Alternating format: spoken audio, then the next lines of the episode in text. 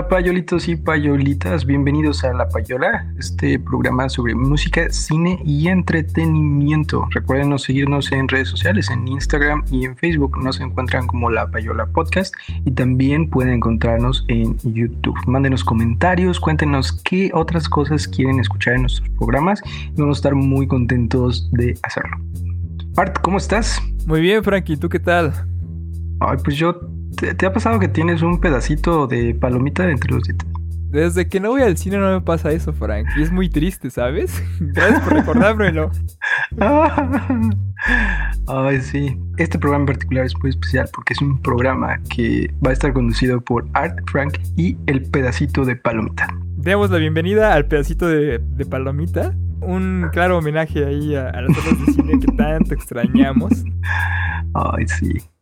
Sí, la verdad es que se extraña, la verdad es que se extraña. Oye, Arthur, ¿tú has escuchado eh, Billie Eilish? Billie Eilish, sí, sí lo he escuchado. Creo que vale la pena detenerse a, a ver qué onda con esta chica y su propuesta artística.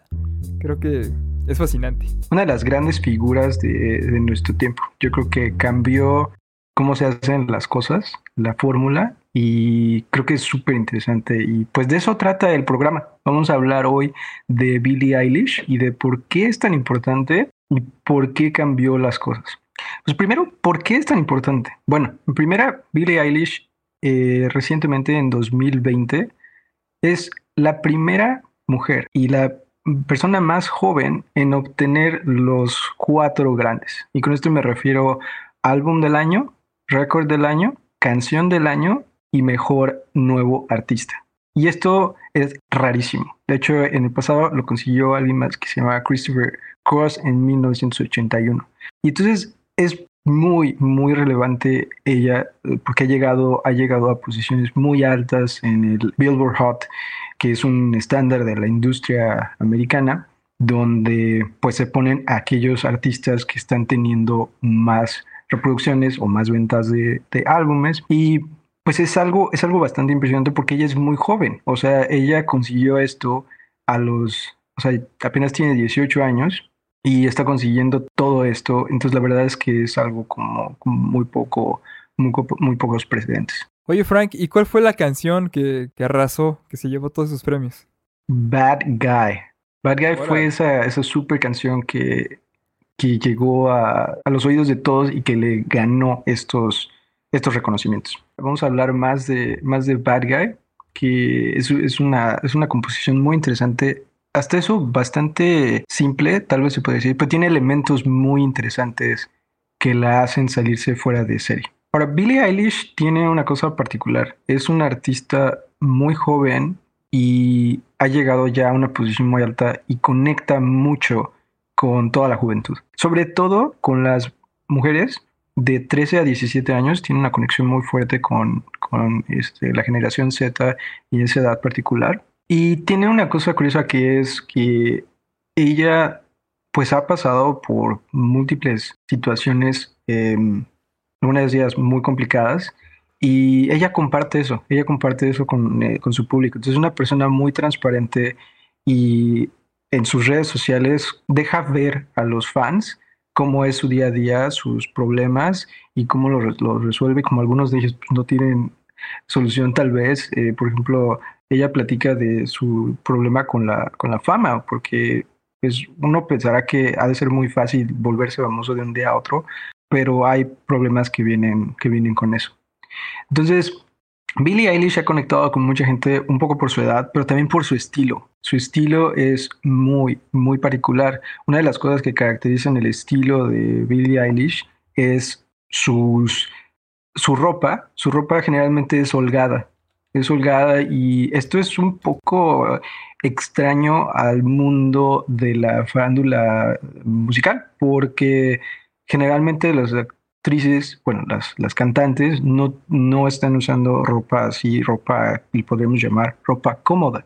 Y ella no usa ropa eh, ajustada, casi no usa, prácticamente no usa maquillaje, eh, se pinta el pelo de colores y usa atuendos que pues no son típicos. Entonces, esto pues conecta mucho con la juventud, conecta mucho con la juventud y con ir en contra de las reglas comúnmente aceptadas. Me gustaría comparar tal vez eh, con a Billie Eilish con lo que platicamos en un programa anterior sobre Daft Punk, porque Billie Eilish un poco también está como, es como una especie de anti popstar, que bueno, en el caso de Daft Punk pues era un anti-rockstar, quizás se puede decir, que porque tienen elementos del rock, pero, pero no, es, no está esperando tener la aprobación de la gente en la manera en la que ella se viste y no está siguiendo las reglas generales que se habían establecido.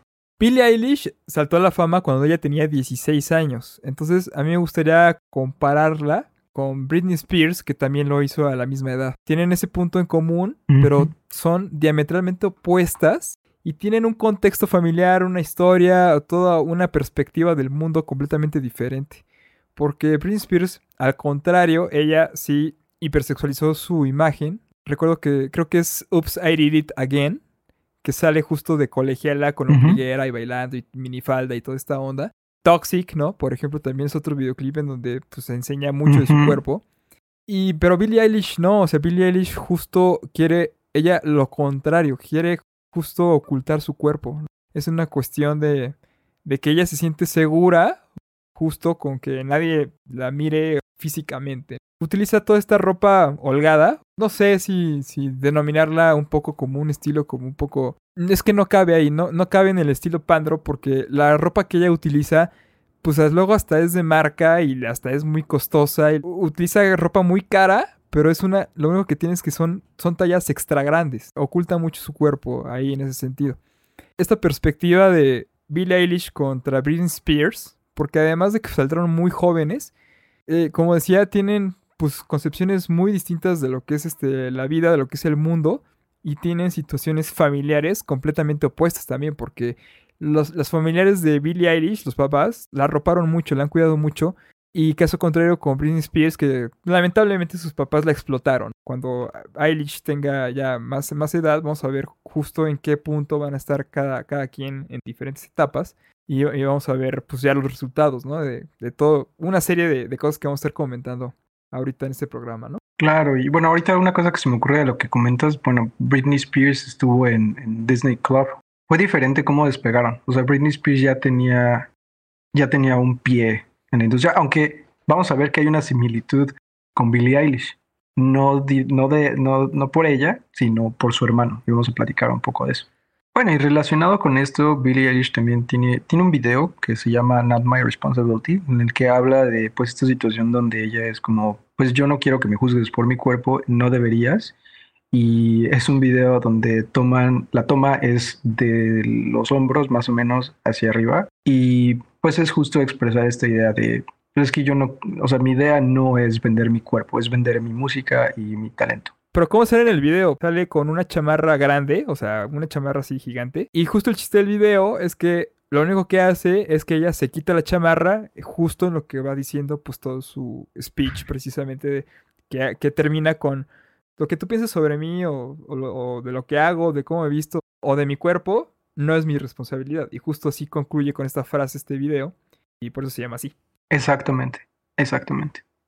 Y yo creo que con esto un poco resuena mucho con la juventud, con la juventud que pues ha crecido en un contexto donde las expectativas en términos de belleza pues son muy altas, incluso con toda la tecnología que hay hoy en día de Instagram, por ejemplo, Snapchat. La imagen importa mucho y no agradar a las otras personas puede tener una, un impacto negativo en, la, en el estado anímico de las personas. Una de las cosas que que ha hecho mucho Billie Eilish es contar su experiencia teniendo problemas de salud mental. Ella, ella padece depresión y aparte tiene otro tema que es el síndrome de Tourette. Y ella pues ha conectado con sus fans diciendo, siendo muy clara en, pues yo tengo esto y platica y platica sus experiencias. De hecho, su música refleja mucho esto y yo creo que eso es algo que hace la música de Billie Eilish muy actual y un referente para la juventud porque la música de Billie Eilish es oscura hasta cierto, sentido. Muchas de sus, canciones, de sus letras son muy oscuras, son depresivas y esto resuena, resuena con, con, los, con los jóvenes. Algo muy diferente de estrellas como Miley Cyrus o Ariana Grande. Entonces ella, siendo el, el referente de su edad, le da, le da otra alternativa que la juventud no tenía antes. De hecho, esto me recuerda mucho a una playera que en algún momento vi. De hecho, años antes de que saliera Billie Eilish, alguien llevaba una playera que decía Make Music Sad Again, como hagan la música triste de nuevo. Creo que nosotros, mientras crecimos, sí tuvimos bastantes alternativas. Y creo que esto es como, como tener una olla de presión de que puedes liberar presión a través de la música, escuchar algo que pues eh, un poco haga un reflejo con lo que tú estás sintiendo, puede ser algo que ayude mucho. Y pues es que todos estos temas de depresión, de ansiedad, pues, pues son, temas, son temas particularmente importantes de no ignorar. Hay mucha gente en el mundo que tiene depresión y esto no se, no se diagnostica necesariamente en todos lados. De hecho, Estados Unidos es uno de los lugares que tiene más depresión, pero no necesariamente porque eh, la vida en Estados Unidos sea depresiva, sino porque aquí se diagnostica mucho. Entonces, pues es algo a considerar y creo que es importante ver que hay esta necesidad de los jóvenes de tener como esa atención y pues esto es una manera de, tener esa, esa salida. Claro, ahora que mencionas esto de Make Music Sad Again, sí, claro, o sea, si tú te pones a ver así los hits de la Billboard y principales y todos esos, pues siempre son feliz, feliz, feliz, feliz, feliz, ay, estoy feliz, feliz, feliz, feliz yo creo que sí está padre justo pues este pues de repente pues traer pues otra que refleje otra cosa, ¿no? Más más real, ¿no? Más natural, porque no la gente no está siempre feliz todo el tiempo. Y nosotros, por ejemplo, teníamos a Marilyn Manson, ¿no? Que justo sus, sus canciones y toda su propuesta escénica teatral justo también pues venía con esto, ¿no? O sea, venía de pues mi música no tiene por qué ser siempre eh, pues agradable para, todos y no tiene por qué ser perfecta. Pues bueno, Billie Eilish, qué bueno que lo trajo. O sea, yo creo que por, esa es una de las principales cosas que, por lo menos yo admiro en un artista, que es, no me importa lo que digan, lo, que piensen los demás. Este, yo voy a ser fiel a mí mismo y no voy a, ceder ante las presiones comerciales de que, ay, es que si dices esto o, hace, o no haces esto, pues no, nadie te va a querer.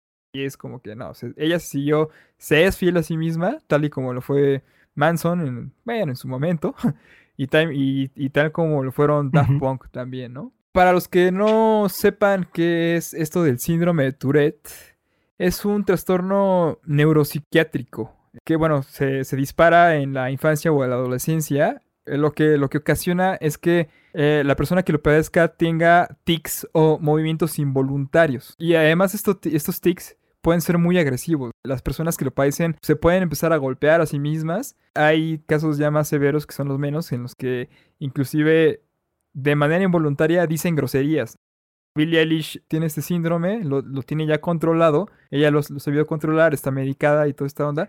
Pero ustedes si ven entrevistas o ven cuando, así, cuando en alfombras rojas o cuando ella se presenta en público en sus conciertos, se le nota porque de repente ella está así normal, ella es muy seria y de repente hace caras, o sea, como que de repente alza una ceja así o voltea por un lado, hace alguna cara así, hace gestos, hace muecas. Ahorita recordé que hay otro, otro componente de lo que es ella, ¿no? Como persona. A ella no le gusta sonreír en las fotos. Dice que sonreír en las fotos es como hacerlo de una manera no real, como falsa, como hipócrita. Porque dice, es que yo no quiero sonreír porque, porque ella entiende que sonreírle a alguien más es como complacerla y es como decir como que, o sea, ¿por qué te tengo que sonreír si, si, no, no necesito que yo te caiga bien? Pero bueno, ¿qué te parece Frankie si continuamos en un segundo bloque? Excelente. Regresamos, podcast escuchas.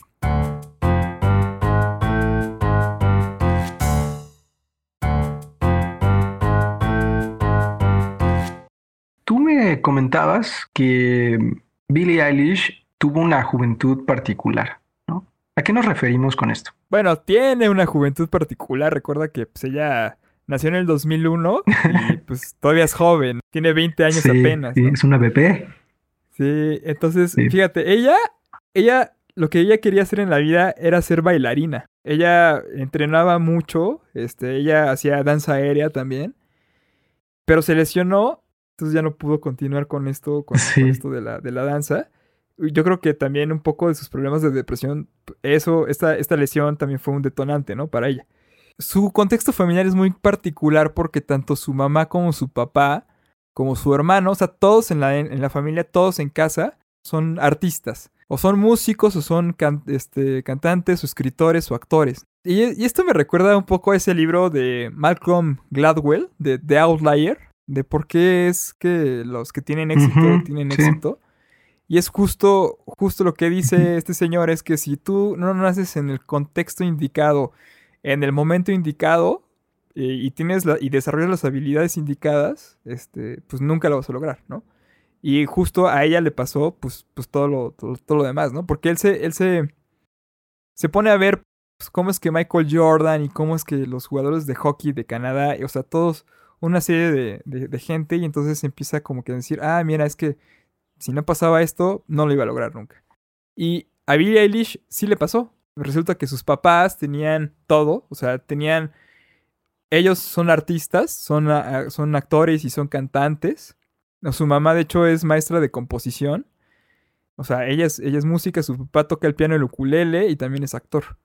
Y bueno, relacionado con esto del outlier, una cosa que sucede mucho con la gente que destaca mucho en un deporte o en otro pasatiempo es que empiezan a entrenar desde muy chicos. Y, por ejemplo, Billie Eilish ya tocaba el ukelele a los cuatro años. Entonces eso te da una idea de cómo ya tenía un entrenamiento musical desde niña y pues entonces no es, no es realmente extraño que llegue a la fama tan joven. No, y además sus papás, a ella y a su hermano, que es, que es mayor que ella, dijeron, no, ¿saben qué? Ustedes no van a ir a la escuela, y nosotros los vamos a educar y vamos a inclusive a pagar a algunos tutores así para que vengan a impartir materias, pero toda la educación se llevó en casa y de hecho fue una sabia decisión que ellos tomaron, ¿no? Para formar porque esta decisión fue fundamentada en que decían, es que vamos a, ustedes quieren ser artistas igual que nosotros porque entendieron que se puede hacer dinero a través del arte y así llevaron a cabo el plan. Sí, que un paréntesis, esto de la de la educación en casa es algo muy común en Estados Unidos. Tú tienes que mandar a tus hijos a la escuela, sí o sí, pero tú puedes decidir ya sea mandar a tus hijos a una escuela o los puedes educar en casa. Es tu decisión. Me imagino que sí hay, que, que sí los tienen que llevar a, presentar exámenes y cosas. Eso sí, eso sí tiene que pasar, ¿no? Sí, hay exámenes estandarizados. Yo creo que es, es, sumamente inteligente las personas que, que optan por este, esta educación en casa porque al final, pues encaminas, ¿no? Y además, Estados Unidos es un país altamente especializado. O sea, son muy especializados en, en, una cosa, o sea, y, y, muy ignorantes en las demás. Pero al mismo tiempo es como de. O sea, pues, mucha gente. Lo, contrario que pasa acá, ¿no? Que, que te dicen, te dan mucha información que al final es como que tengo toda esta información, ahora qué hago con ella. Cuando la vida, pues te, te está, te está preguntando otras cosas. Claro, claro. Aunque aquí, bueno, el tema es que también pues hay que tener el tiempo para hacerlo, ¿no? Porque si tú trabajas un turno que te consume todo el día, pues es muy difícil poder educar a tus hijos en casa. Entonces, pero yo creo que sí, es una, es una gran alternativa. Si como padre tienes muy bien claro cómo hacerlo, creo que es una gran alternativa. Lo que me recuerda, Frank, a una historia muy interesante de las hermanas Polgar, unas jugadoras de ajedrez, que si quieres después hacemos un, programa al respecto. Pero, pero sí, eh, los papás estaban, eran artistas, vivían de eso, sabían cómo generar ingresos a través del arte, a través de la música, a través de la actuación.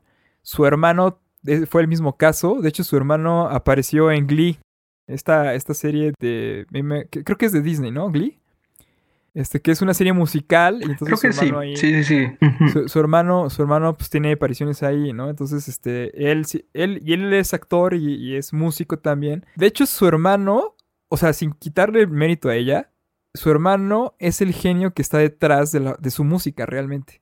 Ella hace las letras, hace todo, pero toda la producción eh, discográfica, toda la producción musical, corre por cuenta de su hermano.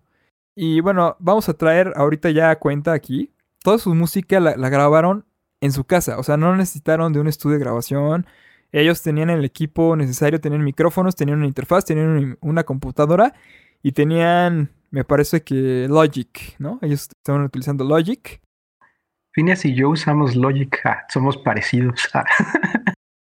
Bueno, una cosa muy curiosa que ahorita me, me, acordé de lo que mencionabas del video de coreografía de Ocean Eyes es que esa canción originalmente la compuso el hermano, se la prestó a ella para que, para que hiciera la coreografía en su clase, pero también la subieron a SoundCloud, que es una plataforma donde tú puedes subir música y otras personas la pueden escuchar.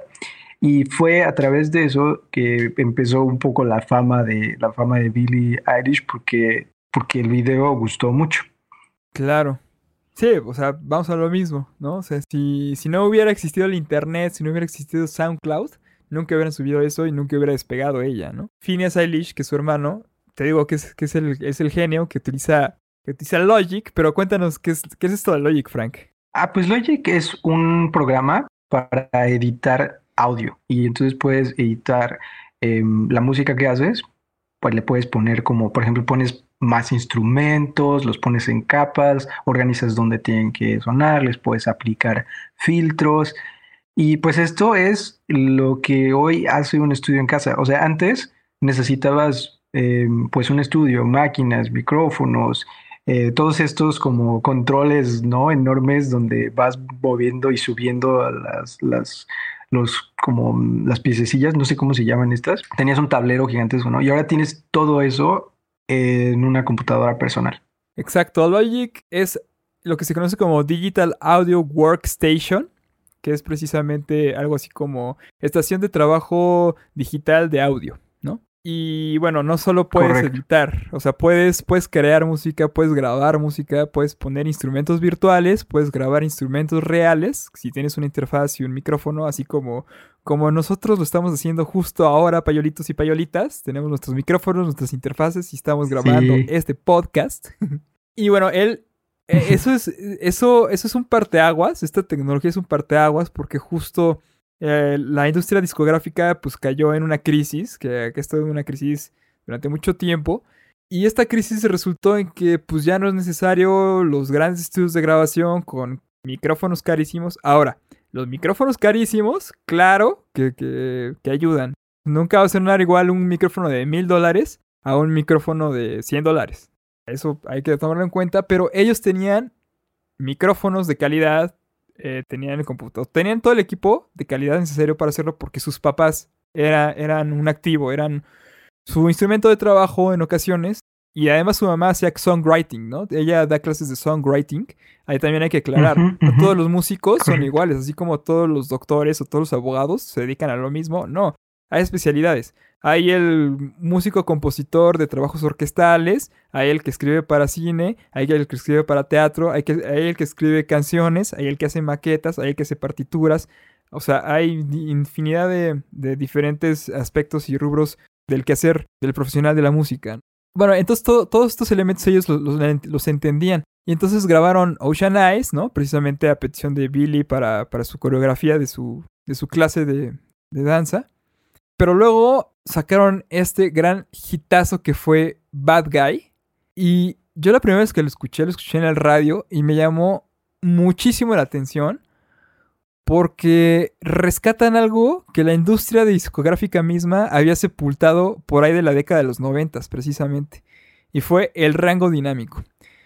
¿Qué es esto del rango dinámico? Bueno, imagínense que tienen, que ustedes viven en los setentas y, y, y tienen la única manera que ustedes tienen para reproducir son cassettes y más comúnmente estos discos grandes de acetato de LP, ¿no? Que con su tocadiscos y su agujita y todo esto. Ahí tenían pues la calidad del audio, sonaba cierto volumen y todo y, pues, se, escuchaba bien. Se empiezan a pasar los años empieza, y llegan bandas como Nirvana, por ejemplo, con el Nevermind y posteriores. Los productores musicales cada vez lo que querían es subir más y más y más el volumen de sus pistas, de sus tracks. Pero lo que pasa cuando tú subes más y más y más estos volúmenes de estas pistas es que se satura. Y entonces suena, suena feo, suena así como, eh", o sea, saturado, suena feo. O sea, pierde calidad el audio. Suena un ruido horrible. Entonces se dieron cuenta y que, que si ellos podían comprimir, o sea, aplastar precisamente todas estas frecuencias de audio, se podía brincar esta saturación y se le podía subir todavía más el volumen sin que se saturara. Entonces, así fue como, como, como se desarrollaron los compresores. los compresores venían desde, desde mucho antes, ¿no? O sea, inclusive si tú escuchas la guitarra de Michael Jackson en Thriller, la de tin, tiki, tiki, tiki, tin, tiki, tiki, tin, ¿no? O sea, justo la track de Thriller, Thriller, ¿no? Esa guitarra tiene un compresor, pero está muy bien utilizado ahí. Acá estamos hablando que en los 90s y 2000s la compresión era a todo parejo. Entonces, si tú ves las imágenes de las frecuencias de audios de unas pistas grabadas en los 90s y de una de los 70s, veías que las pistas de los 70s pues tenían un espacio, ¿no? Un espacio entre el final, el final del, canal y pues la pista, o sea, las rayitas, las ondas de en medio. A este espacio se llamaba headroom pero si tú ves la pista de los 90, ves que es una plasta así completa, que no hay ningún tipo de, espacio en blanco, que está completamente aplastada toda así. Es, una barra así sólida, gigante. Porque está muy saturado, ¿no? No, no está saturado, está comprimido. Porque acuérdate que la saturación es este, esta distorsión que, se hace cuando... Con la compresión, sí. Con la compresión eliminas la, saturación. Exactamente. Y entonces, justo esta canción de Bad Guy lo que hace es regresar a, esa época en la que había este rango dinámico, o sea, el rango dinámico es justo que, hubiera eh, diferentes volúmenes dentro del mismo rack y que no estuviera todo al mismo volumen siempre, sino que diferentes volúmenes con su debido espacio en blanco, su debido headroom. Entonces, ellos hicieron esto. No sé si se, si se dan cuenta, podcast escuchas cuando ustedes escuchan la música de Billie Eilish y escuchan una canción antes que no es de ella, lo que tienen que hacer es subir el volumen a, su dispositivo de reproducción, a su teléfono o el radio, lo que estén utilizando para escuchar. Y eso fue lo que me pasó a mí. Yo lo escuché en el radio, en el coche, eh, escuché esta canción y de repente empieza y le tuve que subir porque estaba muy bajito. Y dije, wow, qué padre que alguien joven esté haciendo, esté rescatando algo tan viejo. A los que ya les gustaba Billie Eilish es otra cosa para que la disfruten todavía más. Y los que no la conocían, este, denle un chance, denle un try no se van a arrepentir. Sí, bueno, otra cosa de esa canción súper interesante es que el volumen al, que ella, al que ella habla, ella está haciendo mm, mucho trabajo, con, por ejemplo, con la, con la respiración, habla muy pegado al micrófono y, y, canta bajito, algo que también es muy diferente a cómo cantan en general los, los artistas. Y lo que tienes es que tienes en el fondo, tienes, tienes el bajo y tienes los, los, eh, la batería. Em, y esos, está, esos no están tan altos, entonces dejan que la voz, la voz eh, predomine. Pero esto es algo que en general no se, no se decía porque, porque tienes a la gente que está cantando muy fuerte. Entonces esta es otra como cosa muy curiosa de cómo ellos trabajan. Tienen, tienen una canción que a mí me gusta mucho que usan, usa, Phineas usó, se puso a grabar el sonido de cerillos prendiéndolos en el baño grabó esos sonidos y es parte, es parte de uno de los, de los sonidos usados en una de las canciones. Entonces, son muy creativos. Phineas es, es, un cuate que es muy reconocido en la industria porque ha hecho todo esto eh, desde un estudio en casa, que eso ha cambiado y hace que realmente la propuesta de musical pueda venir de cualquier departamento en el mundo, porque ya no necesitas un grande estudio para hacer la música de cualquier departamento siempre y cuando no pase la señora de se compran tambores, refrigeradores, estufas, lavadoras, porque eso como, como rompe ahí todo el esquema. Claro, sí.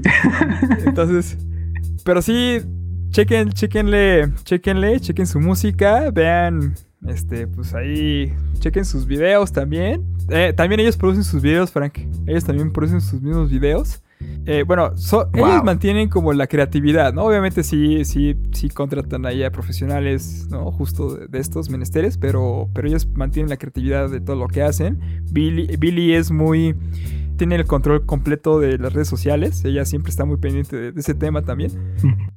Y pues esperemos que les haya gustado este pequeño programa dedicado a Billie Eilish, su música, su imagen y su ropa. Pues muchas gracias por escucharnos y, agradecemos al pedacito de palomita que nos acompañó durante toda la transmisión. Gracias pedacito de palomita. Hasta la próxima.